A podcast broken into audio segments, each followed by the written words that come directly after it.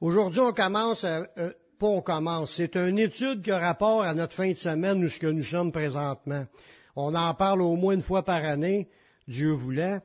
Puis c'est sur la fête que Dieu, une des fêtes que Dieu a établies. C'est la fête, du, une des fêtes du printemps. Il y a quatre fêtes que les Juifs célébraient au printemps, dans que les peuples juifs avaient reçues de Dieu. Ça, la fête qu'on est en fin de semaine, c'est la fête de la Pentecôte. C'est une fête que Dieu a instituée dans l'Ancien Testament, puis ça fait à peu près jusqu'à aujourd'hui 3500 ans qu'a été instituée. Là. On parle de quelque chose qui est institué 1500 ans avant Jésus. Puis dans cette fête-là, il y avait quatre fêtes au printemps. C'est ça qu'on va regarder rapidement, juste pour démarrer. J'ai fait un petit schéma qui, parle d'un ordre chronologique de c'est quoi les fêtes. Si vous regardez, là, ça commence à la fête de Pâques, qui est le 14 de Nissan, qui tombe à peu près au printemps pour nous, là. C'est presque en même temps, aujourd'hui, ce que le monde fête, c'est la fête catholique. Mais moi, je vous parle pas de la fête catholique, je parle de la fête biblique de Dieu. Le 14 de Nissan, c'est une date fixe. C'est pas une date qui se calcule. C'est pas dans notre calendrier, c'est dans le calendrier lunaire que les Juifs c'est un calendrier lunisolaire qu'ils appellent lunisolaire. C'est basé sur la lune, puis le, fait de, voir le début de la, nouvelle lune, puis la, lune à moitié, puis la pleine lune, puis la décroissance. Mais eux autres partent le au début de la nouvelle lune c'est une fête là, mais là c'est pas cette fête-là je veux parler. Je veux parler que dans le mois de Nissan, qui est le premier mois de l'année que Dieu avait institué en le disant à Moïse, que ce mois-là c'était pour être le premier mois de l'année au printemps, puis qu'il l'appelait le mois de Nissan. Puis il y avait un autre mot aussi pour le désigner. Puis le 14 de ce mois-là, c'est là que le peuple, le peuple juif a sorti d'Égypte. Quand le peuple le juif est sorti d'Égypte, Dieu les avait dit, c'était comme la dixième plaie d'Égypte, il avait dit de prendre un agneau, puis de le, faire cuire, en l'immolant, c'est le faire cuire, puis euh, tu prenais son sang, puis tu le mettrais sur le mettait sur le cadrage de porte, puis cette nuit-là, qui était à la nuit pour arriver au 14 de Nissan, c'était le sacrifice de l'agneau, puis son sang était sur le cadrage, puis si le sang était sur le cadrage, l'ange de la mort passait, puis il, passait par-dessus cette maison-là, puis il a personne qui était frappé, parce qu'il était protégé par le sang de l'agneau qui était sur leur cadrage de porte. Ça, c'était le 14 de Nissan. Puis Dieu nous a donné tout de suite un autre fête qui aboutit. Chaque petit point qu'on voit sur le schéma, là, le 14 de Nissan, on voit qu'il est là, c'est des journées dans le calendrier. Fait que le lendemain, il y avait une fête qui commençait, qui durait sept jours, c'est la fête des pains sans levain. Fait que la première journée de la fête des pains sans levain, qui était le lendemain de la Pâque, c'est une journée fériée. Il n'y a pas le droit de travailler. C'est une journée sabbatique pour eux. Ah, puis là, la première journée puis la septième journée, c'était deux journées sabbatiques de, la semaine des pains sans levain. Il n'y a pas le droit de manger de levain pendant une semaine pour se rappeler le séjour en Égypte, puis dans le désert, puis ça avait un symbole.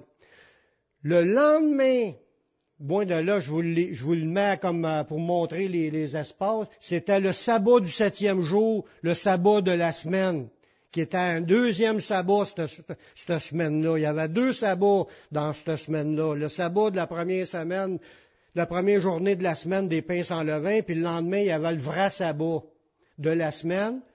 Le surlendemain, le lendemain du sabbat du septième jour, Dieu avait dit de faire la présentation de la première gerbe de pousse qui poussait. Il prenait, parce que là, on est au printemps, la première gerbe qui pousse, il devait en amener une devant l'Éternel, puis de la faire aller de même en, la, en la secouant devant Dieu pour célébrer la première pousse de la moisson, qui était la première journée suite du sabbat. Après ça, il y avait les quatre autres journées. Puis ça, c'était le début des fêtes du printemps. Là, je vous ai fait le schéma pour vous montrer que Dieu, après ça, il a, dit le lendemain du sabbat, qui est le sabbat de la semaine, qui était la première journée de la pousse, ou ce qui, qui présentait la pousse, la première pousse, Il dit, tu vas compter 50 jours. C'est là que tu vas avoir à la fin de la ligne, ça monte la Pentecôte. Il dit, ça va être une, ça va être 50 jours après la présentation de la gerbe. Bon, mais que ça, c'est la fête de la première moisson. Ces 50 jours-là, il y avait eu des moissons. Là, il avait ramassé le moisson. C'était la, fête du printemps de la première moisson. Puis les gens se rassemblaient à cette fête-là. Ils appelaient ça la Pentecôte ou la Shavuot. Shavuot, il y a le vrai nom. Puis il, se réjouissait devant l'Éternel à la fête de la Pentecôte de la première récolte. Voyez-vous? Puis ça, ça avait un symbole prophétique aux yeux de Dieu, ces fêtes-là. Parce que tout est arrivé synchronisé exactement comme Dieu avait préparé ces fêtes-là dans le, le, le passé, 1500 ans avant la venue de Jésus. Parce que Jésus, quand il était sur la terre, là on parle de 1500 ans plus tard, il a, expié, il est mort la journée du, du, 14 de Nissan, qui était la journée que les gens y avaient pris le sang, puis qu'ils l'ont mis sur le cadrage de porte. Mais Jésus était l'agneau de Dieu pour nous couvrir de son sang, qui nous ferait épargner du jugement. Il est mort, il a expié à la fête de la Pâque après ça, si on regarde, il y avait deux sabbats en ligne, le sabbat de la première journée de la semaine des pains sans levain, plus le sabbat de la, semaine, qui est le septième jour de, de cette semaine-là. Le premier jour de la semaine après le sabbat, Jésus est ressuscité. Ce qui donnait trois jours et trois nuits dans le sein de la terre, il est ressuscité la journée de la présentation de la première gerbe. C'était sa journée où ce qui a ressuscité, il était le premier à ressusciter dans la vaste moisson d'où ce que nous sommes encore présentement. Jésus était la première gerbe, puis le cinquante jours plus tard, Jésus avait dit à ses disciples qu'il enverrait le consolateur, l'Esprit Saint, blablabla, avec, puissance. Jésus apparu pendant quarante jours. Après ça, les disciples ont prié pendant dix jours. Puis après ça, le Saint-Esprit est tombé, la fête de la Pentecôte, qui était la première moisson. Il y a eu une effusion du Saint-Esprit qui était répandue. C'était la, la, fête qui est une fête, mais en même temps, c'était la première moisson que Dieu a récolté, 3000 âmes. Tout était synchronisé, ces fêtes, pour arriver à des événements prophétiques qui se sont accomplis quand Jésus est venu. N'est-ce pas formidable? Comment est-ce que Dieu est tout puissant, puis qu'il est capable de faire des choses comme ça pour nous avertir d'avance. Puis là, on parle des fêtes du printemps. Là, on parle pas aujourd'hui des trois fêtes qu'il y a en automne, qui ont un rapport prophétique avec le retour de Jésus. Ce qu'on va voir un peu plus tard, si Dieu le permet. Mais ça, je voulais vous mettre ça comme avec un dessin pour nous aider à placer les événements, pour comprendre que Jésus n'est pas mort le vendredi saint. C'est faux. Parce que le monde oublie de penser qu'il y avait la fête du sabbat aussi qui était là.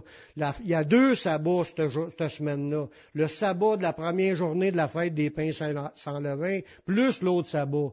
Fait qu'il sera mort probablement jeudi. Ben, c'est parce que jeudi, jeudi, la journée qui est mort, ça fait un. Le soir, ça fait un, jeudi soir. Vendredi, ça fait deux. Avec vendredi soir, ça fait deux. Samedi, c'est le sabbat, ça fait trois. samedi soir, c'est trois. Il est mort, il est ressuscité le premier jour de la semaine, de la, de de la semaine qui était, pour nous, ça s'appelle le dimanche, mais pour eux, ça n'existait pas. Ces noms-là, c'était un. Le jour un de la semaine. Fait que calculais un, deux, trois, quatre, cinq, six sabbat. Parce qu'il y avait six jours de travail, le septième jour, c'est le repos. Fait que le fête, c'était toujours sept jours. Après le fête, le, le semaine. bon. Ça, c'était juste pour nous mettre dans le contexte de l'idée de la fête de la Pentecôte, que c'était une fête de moisson prophétisée, puis c'était une réjouissance de la collecte de ces 3000 personnes-là, qui était la première grosse batch qui, est arrivée. Puis en même temps, c'est, ça, pour nous, c'est une fête parce que c'est l'effusion du Saint-Esprit qui est une promesse dans l'Ancien Testament que Dieu commencera à souffler, par répandre son esprit sur la terre pour amener des multitudes à vivre, d'être remplis du Saint-Esprit. Ça, c'était, c'était réservé dans l'ancienne alliance qu'aux prophètes, ou au moins sacrificateurs, ou au moins rois, qui pouvaient être remplis du Saint-Esprit. C'était pas, puis il y avait certaines personnes qui étaient appelées puis devenaient prophètes à ce moment-là. Mais aujourd'hui, ça peut être répandu, comme vous allez voir, dans les promesses de Dieu. on, va en parler. Dieu veut répandre son esprit sur toute chair. Vous êtes vivant, c'est aussi pour vous. C'est aussi pour moi. C'est aussi pour tout le monde qui vont aller à Dieu pour être sauvés. La Pentecôte est établie par Dieu 50 jours après le sabbat. C'est à l'élévation, après, le sabbat, de l'élévation des premiers gerbes. Ça, on voit ça dans Lévitique chapitre 23, le verset 15. Si on fait ça rapidement, ça nous dit, depuis le lendemain du sabbat, du jour où vous apportez la gerbe pour être agitée de côté et d'autre, vous compterez sept semaines entières, vous compterez cinquante jours jusqu'au lendemain du septième sabbat. Puis là, vous ferez à, l'Éternel une offrande nouvelle. c'est là que ça commençait la fête au bout de 50 jours, une fête d'une offrande de leur récolte. C'était la, fête de la première moisson de blé de la saison, parce qu'ils ont plusieurs moissons de blé en Israël. Il fait chaud un peu plus de bonheur que nous autres, puis il fait chaud plus longtemps. Ils ont plus qu'une moisson. Fait que c'était la première, la fête de la première moisson de l'année, qui était dans, dans ce temps-ci de l'année, parce que la fête de la Pentecôte arrivait cette semaine, en fin de semaine. Fait que les, Juifs, à leur première école, ils se rassemblaient à Jérusalem, puis apportaient au temple des offrandes à Dieu, mais avec réjouissance. Parce que si tu t'enrichis, là, c'est à cause que as des, des, tu, ramasses du blé. Puis plus tu en ramasses, plus que tu es heureux parce que tu es en train de t'enrichir. Puis Dieu nous bénit quand c'est le temps de la récolte. Met dans leur contexte. Fait qu'ils se réjouissaient de tout ce que Dieu avait permis de recevoir pendant cette fête-là. Les Juifs, ils promenaient de toute nation autour de Jérusalem pour célébrer cette fête. C'est ce qu'on voit même dans le temps de Jésus, dans Acte 2.5. Ça dit, Or il y avait en séjour à Jérusalem des Juifs, hommes pieux, de toutes les nations qui sont sous le ciel. Fait que tous les Juifs qui étaient pieux, qui étaient du monde des Juifs qui croyaient en Dieu puis qui priaient à Dieu, se rassemblaient à Jérusalem. C'est ce qu'on voit aussi que dans les écrits des actes, Paul, c'était dans son but à un moment donné d'aller à Jérusalem pour la fête de la Pentecôte. Fait que les Juifs pieux se rassemblaient là pour aller offrir à Dieu des, sacrifices, puis de, se réjouir de ce que Dieu a fait. fait c'est une grande fête pour les Juifs. Le jour de la Pentecôte, là, quand on parle 50 jours après la résurrection de Jésus, là, Dieu a accompli une promesse extraordinaire qui avait été annoncée par Jésus. Oui, était annoncé dans l'Ancien Testament, mais Jésus a insisté pour dire à ses disciples, dans Acte 1, 4, 5, il dit comme qu'il se trouvait avec eux, ça c'est suite à sa résurrection, il leur recommanda de ne pas s'éloigner de Jérusalem, mais d'attendre ce que le Père avait promis. Fait que Jésus est en train de les exhorter, restez là à Jérusalem, attendez de recevoir ce que le Père a promis. Ce que je vous ai annoncé, leur dit-il, parce qu'il leur en avait déjà parlé. Car Jean, il a baptisé d'eau, mais vous, dans peu de jours, vous serez baptisés du Saint-Esprit. Quand on parle de baptiser, là, c'est comme quand tu es baptisé d'eau. Tu prends la personne, elle est coulée dans l'eau, est complètement revêtue d'eau. Le mot baptisé veut dire immergé. Fait que tu es enseveli dans le Saint-Esprit. Ça veut dire que le Saint-Esprit vient par-dessus toi, pas juste en toi. Par-dessus toi pour que tu deviennes comme un témoin, que tu deviennes quelqu'un qui, que ça paraît que le Saint-Esprit. Puis Dieu va se manifester à travers ta vie, selon les dons qu'il nous a donnés. Fait que il dit, dans peu de jours, vous serez baptisés du Saint-Esprit. Ça, Jésus, ça dit qu'il a apparu pendant 40 jours. Puis ils ont reçu le Saint-Esprit à la Pentecôte qui était à 50 jours. Ça veut dire qu'ils ont, ils ont, entendu le Saint-Esprit au moins 10 jours à prier pour. L'effusion du Saint-Esprit sur ses serviteurs, c'est une promesse de Dieu de l'Ancien Testament, mais qui a été accomplie suite à la mort et à la résurrection de Jésus. Elle ne pouvait pas s'accomplir avant. Parce qu'avant, il fallait qu'il soit question d'être pardonné de tes péchés. Il fallait que le sacrifice ait été présenté. Puis Jésus avait dit à ses disciples, je m'en vais, puis je vais vous envoyer le consolateur. Il dit, il est avantageux même que je m'en aille. C'est ça que Jésus a dit.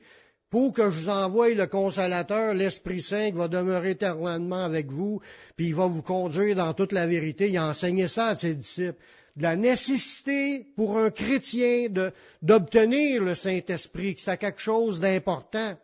Parce que quand les disciples étaient avec Jésus, ils marchaient sur l'autorité et l'onction de Jésus, là Jésus s'en allait, puis ils avaient besoin de quelque chose, ils avaient besoin d'être revêtus de la puissance d'en haut. Il fallait que le Saint-Esprit vienne sur eux comme pour marcher dans la puissance de Dieu. Il a, soufflé sur eux quand il est dans, les 40 jours pour qu'ils reçoivent l'Esprit. Il l'avait, mais il n'avait pas encore été revêtu. C'était tous des gens sauvés avec le Saint-Esprit, mais il y avait comme une deuxième expérience à recevoir, un revêtement de puissance, ou ce qu'on appelle dans d'autres mots d'être rempli du Saint-Esprit. Parce que tu peux être chrétien par avoir reçu le Saint-Esprit puis pas être rempli mais tu peux être rempli, puis c'est appelé aussi, tu peux être revêtu. Fait que il y a différentes expériences que tu, veux, tu peux vivre dans le Seigneur. Dans, dans cette, dans cette promesse-là que Dieu avait faite dans Joël chapitre 2, le verset 28, dans l'Ancien Testament, ça disait, Après cela, je répandrai mon esprit sur toute chair. Ça veut dire que c'était plus juste une question de personnes choisies, des élites dans le peuple d'Israël qui pouvaient le recevoir. Là, c'est tout le monde qui pouvait le recevoir. C'était open à tous. Il dit, vos fils, vos filles prophétiseront. Il dit, vos vieillards y auront des songes, vos jeunes gens auront des visions, même sur les serviteurs et les servantes. Ça veut dire qu'il n'y a pas de différence dans la classe de société aux yeux de Dieu. Même les serviteurs, les servantes dans une maison pouvaient être remplis, puis prophétiser, puis voir des songes, puis avoir des signes. Il dit, dans ces jours-là, il parlait d'un jour précis, je répandrai mon esprit. Puis là, il dit, je ferai paraître des prodiges. Là, on voit que les miracles, c'est Jésus qui va faire. Il dit, je ferai paraître. Ça veut dire, quand tu es un serviteur et une servante remplie du Saint-Esprit, Dieu se sert de nous puis il peut faire paraître des prodiges dans le ciel, sur la terre. Fait que sur la terre, il peut faire des prodiges à travers de nous, comme qu'on le voit que des gens, ils ont le don de guérison, ils ont le don des miracles. Pas tout le monde, on n'a pas tous les mêmes dons. On est un membre du corps, on a toutes des tâches différentes à faire, mais ça dit d'aspirer pour en avoir. Il dit, il va faire même paraître des signes du sang, du feu, des colonnes de fumée. Ça, c'est des signes dans la société. Là. Ça dit aussi des signes dans le ciel. Le soleil changera en ténèbres et la lune en sang avant l'arrivée du jour de l'éternel, de ce grand, et de ce jour grand et terrible. Il dit, tous ces signes-là, ça va se produire jusqu'à temps avant que Jésus revienne. Jésus pas encore revenu, donc, c'est encore le temps des signes et des prodiges. Alléluia. Les deux témoins vont marcher dans la puissance. C'est une période prophétique qui est en train déjà de commencer. Oui, on sait qu'il y a une apostasie, fait qu'il va y avoir de l'apostasie qui est en train de se faire, puis il va y avoir un réveil aussi parmi ceux qui vont être attachés à Dieu et qui en veulent plus. Amen. Alors, dans cette période-là où son esprit est répandu, puis c'est ça qu'il fallait que ça se fasse, Quiconque invoquera le nom de l'Éternel sera sauvé. Voyez-vous, il fallait que Jésus meure pour que la prophétie ait double. Invoquer Jésus, tu vas être sauvé, puis en même temps, tu vas recevoir le Saint-Esprit. C'est à ça la promesse que les apôtres faisaient. Repentez-vous, que chacun de vous soit baptisé au nom de Jésus-Christ pour le pardon de vos péchés et vous recevrez le don du Saint-Esprit. Fait que le salut, c'est le temps du salut, puis c'est le temps aussi de recevoir le, Saint-Esprit. On est dans cette période-là, frères et sœurs. C'est encore le temps de travailler à sauver les âmes qui sont dehors pour qu'ils invoquent le nom du Seigneur, puis qu'ils reçoivent le Saint-Esprit. Il dit, le salut sera sur la montagne de Sion à Jérusalem. Il va y avoir des sauvés à Jérusalem, comme a dit, non, euh, alors, j'ai sauté euh, peut-être une ligne. Le salut sera sur la montagne de Sion à Jérusalem, comme a dit l'Éternel, et parmi les réchappés que l'Éternel appellera. Les réchappés que l'Éternel appellera. On parle de qui? On parle de nous. Il va y avoir un salut à, Jérusalem, mais il va y avoir le salut aussi sur les réchappés. C'est nous autres les réchappés. Mais nous, on est des pécheurs qui n'avaient aucun droit à aucune promesse, mais il dit que l'Éternel va nous appeler pour qu'on soit des réchappés. Voyez-vous? Puis la promesse est aussi pour nous, du salut, puis de recevoir le Saint-Esprit. Amen. Dieu veut nous équiper de sa puissance pour faire de nous des témoins pour Jésus. Dans Acte 1.8, il dit, vous recevrez une puissance, le Saint-Esprit survenant sur vous, puis vous serez mes témoins. Jérusalem, Judée, Samarie, puis là ça parle de nous jusqu'aux extrémités de la terre. Dieu se tient dans ses promesses. En toutes ses promesses, on rapporte que c'est pas juste pour les Juifs. Juifs, Samaritains, puis jusqu'aux extrémités de la terre. Dieu nous a appelés ceux de l'extrémité de la terre. Comme je l'ai déjà dit, Beauharnois, c'est l'extrémité de la terre. Quand tu vis à Beauharnois, tu es complètement à l'opposé de Jérusalem. Bienvenue jusqu'à nous pour venir nous chercher, pour nous sauver, puis nous donner son Saint-Esprit. Il y a de la réjouissance là, merci Seigneur.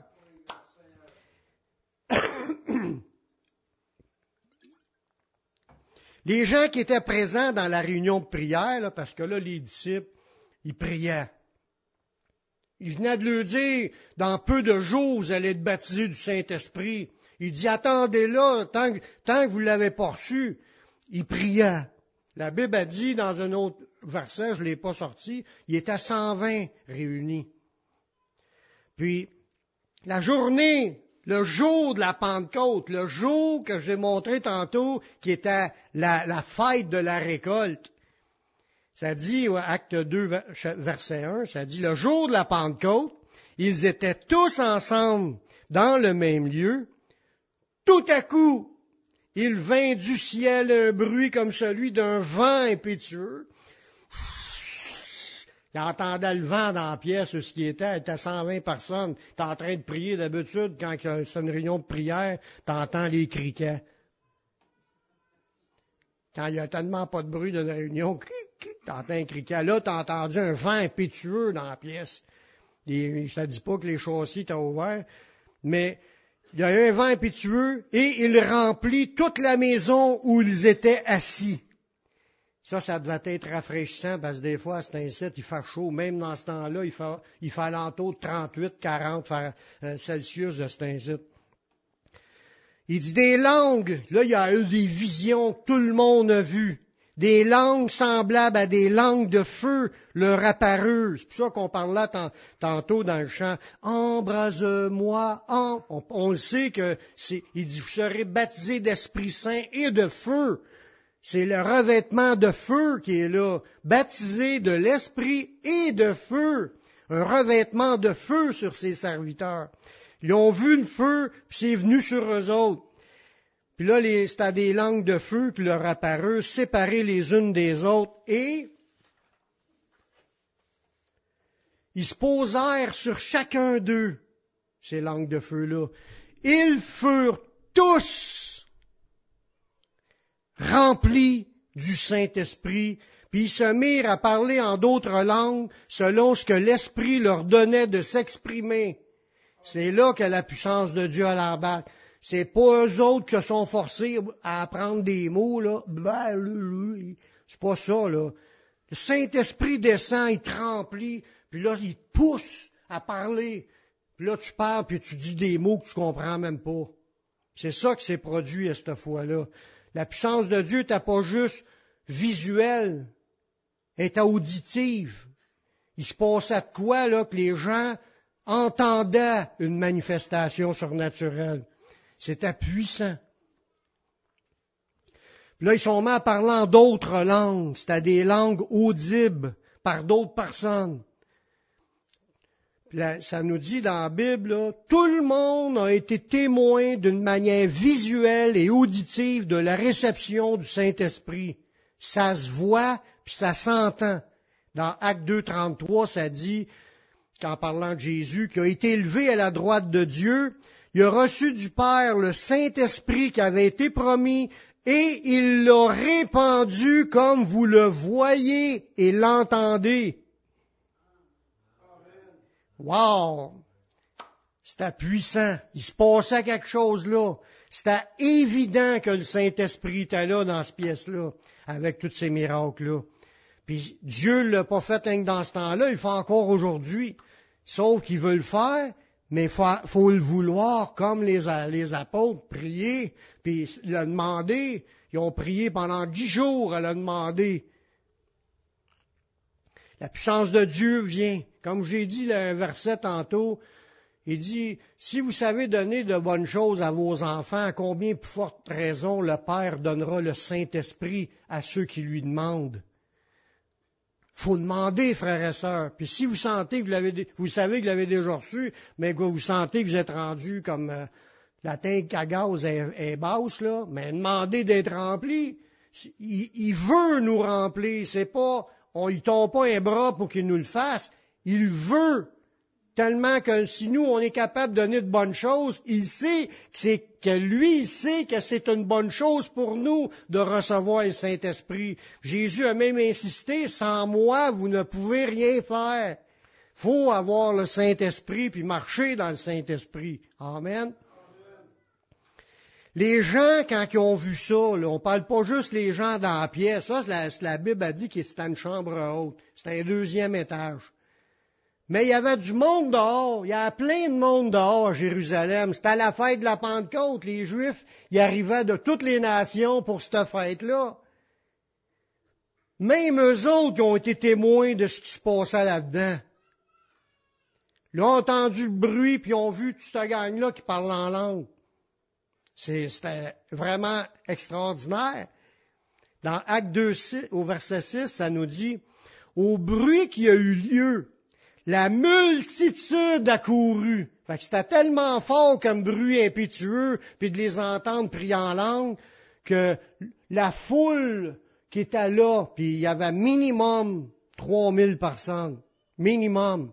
Il y en a 3000 qui s'est Il y en avait au moins 3000, il y en a peut-être 5000, il y en a peut-être 10 000. Je ne sais pas. Mais toute la gang ont couru pour venir. Qu'est-ce qui se passe dans cette pièce-là? regardez bien, au bruit qui a eu lieu, la multitude a couru et elle fut confondue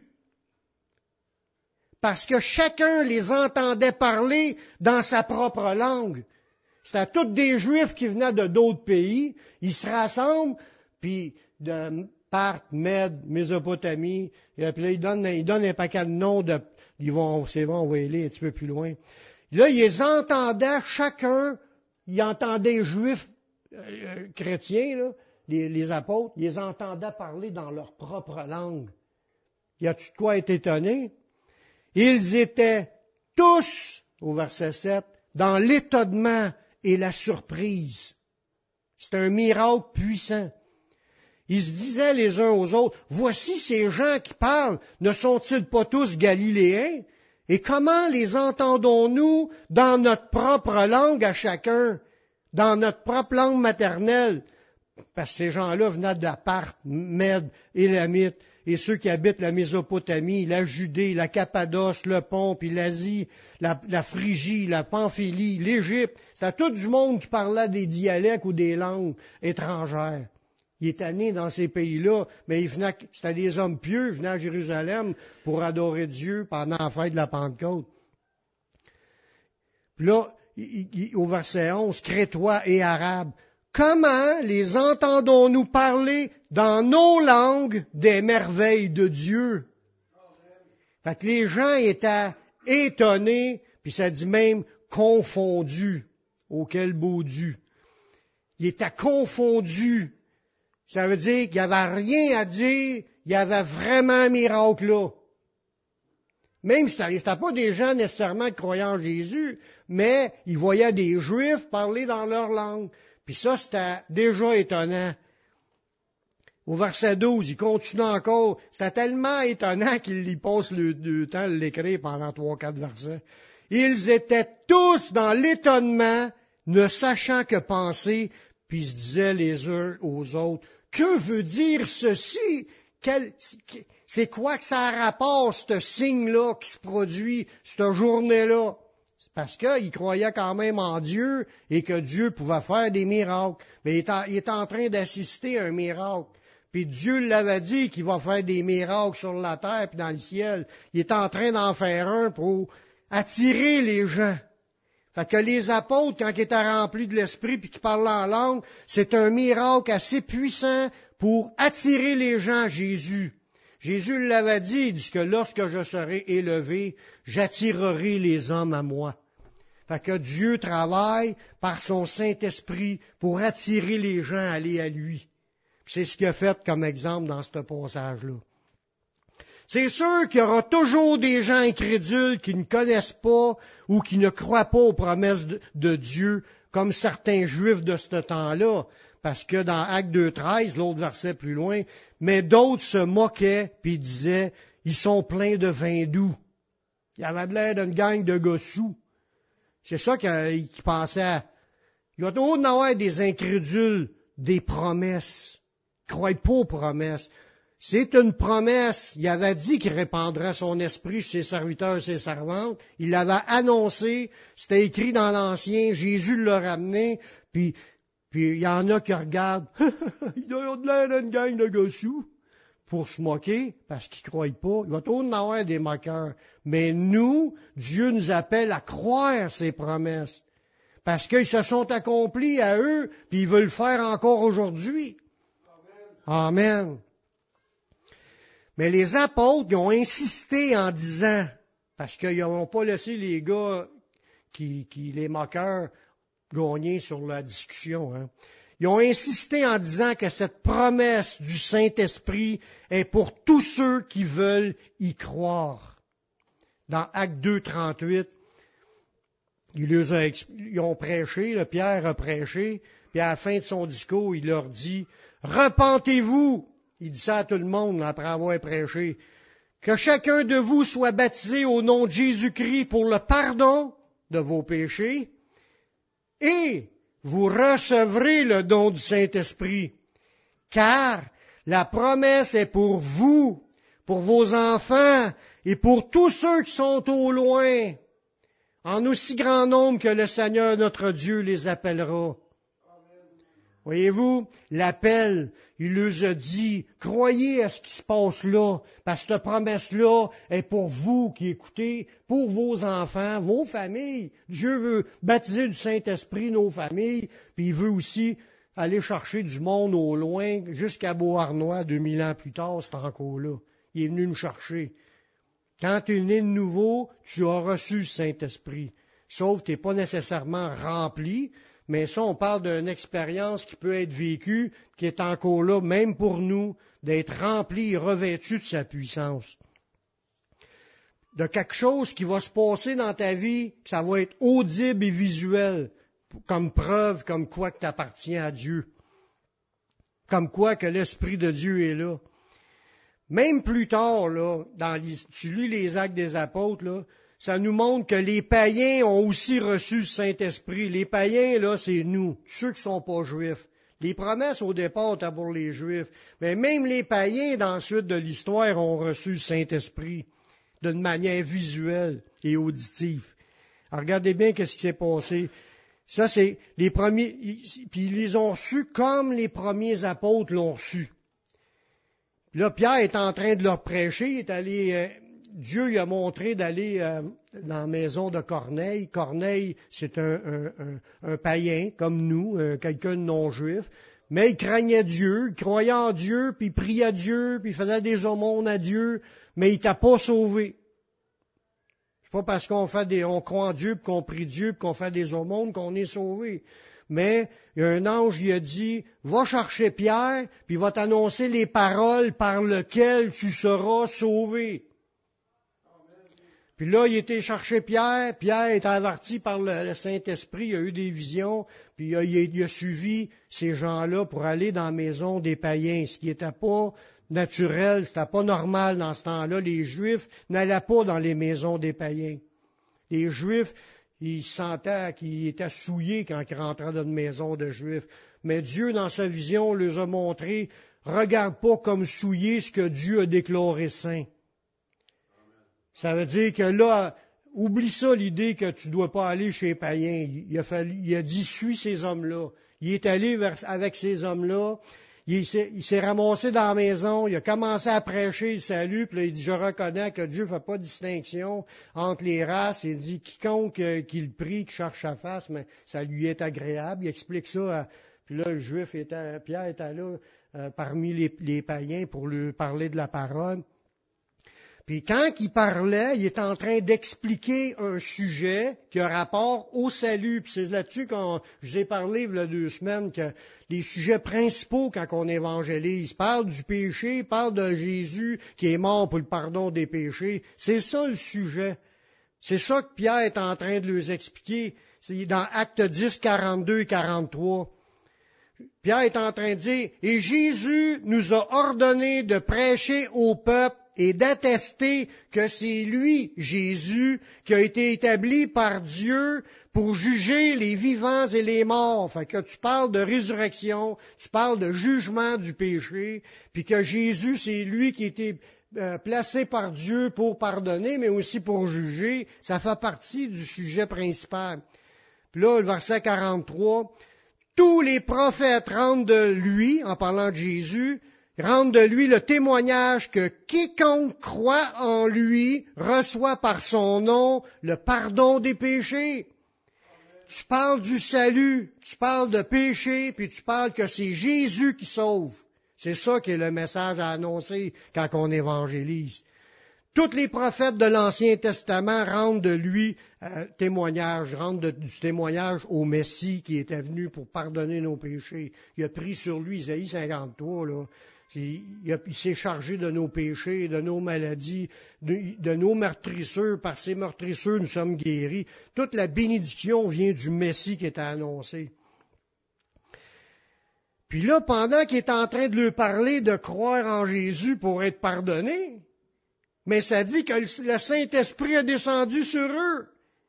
Dans le, verset suivant, dans Acte 10, 44, il dit, comme Pierre prononçant encore ces mots, ça veut dire que tout ce monde-là ont cru automatiquement ce que Pierre est en train d'annoncer par là que c'est Jésus qui va juger, c'est Jésus qui est celui qui est annoncé par les prophètes, que si tu crois en lui, tu vas être pardonné. Puis eux autres, ils croyaient à tout ce que l'autre est en train de dire. L'ange les avait dit, il va te dire les paroles par lesquelles tu seras sauvé.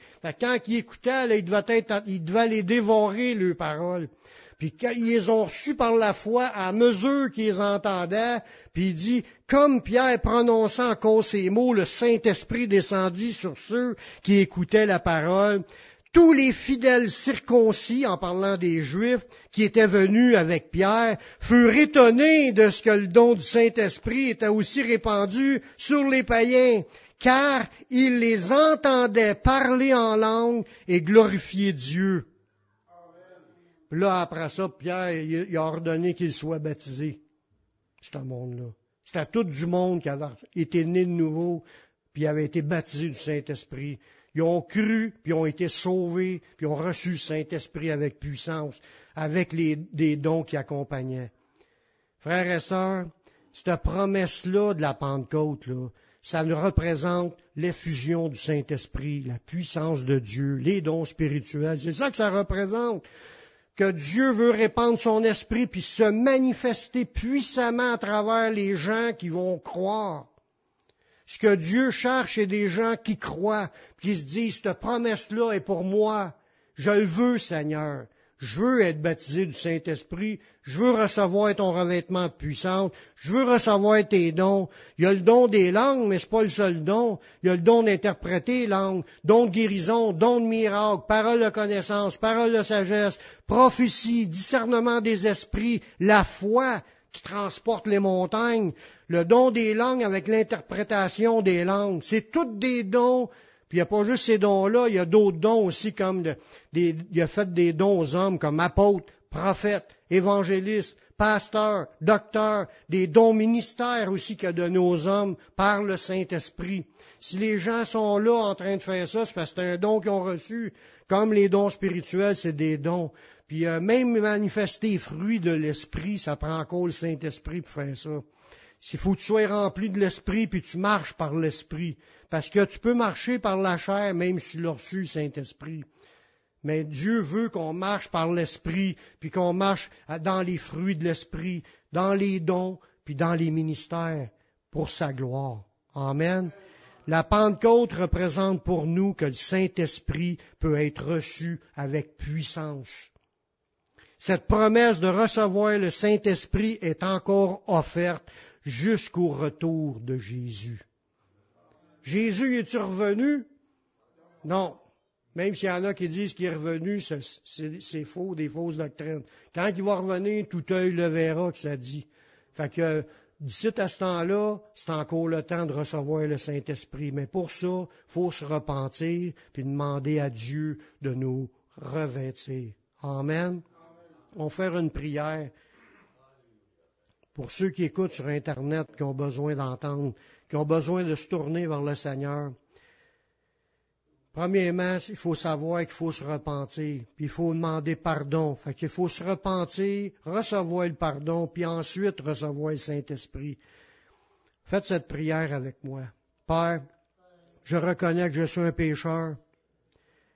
Je reconnais que je suis perdu.